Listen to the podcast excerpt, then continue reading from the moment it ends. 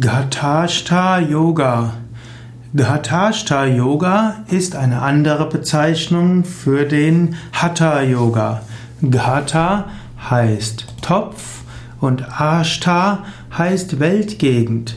Ghatashta Yoga ist der Topf-Yoga oder der Yoga, der sich mit der Weltgegend des Topfes beschäftigt.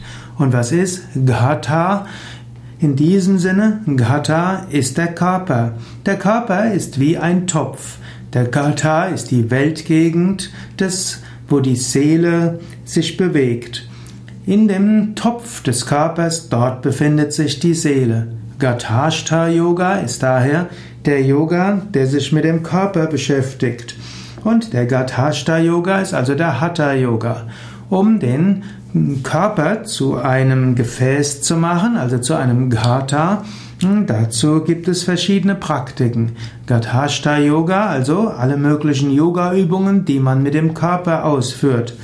Zum Beispiel Asanas, die Yoga-Stellungen, Pranayama, die Atemübungen, Mudras, die kombinierten Energieübungen, Bandhas, die Verschlüsse, Kriyas, die Reinigungsübungen.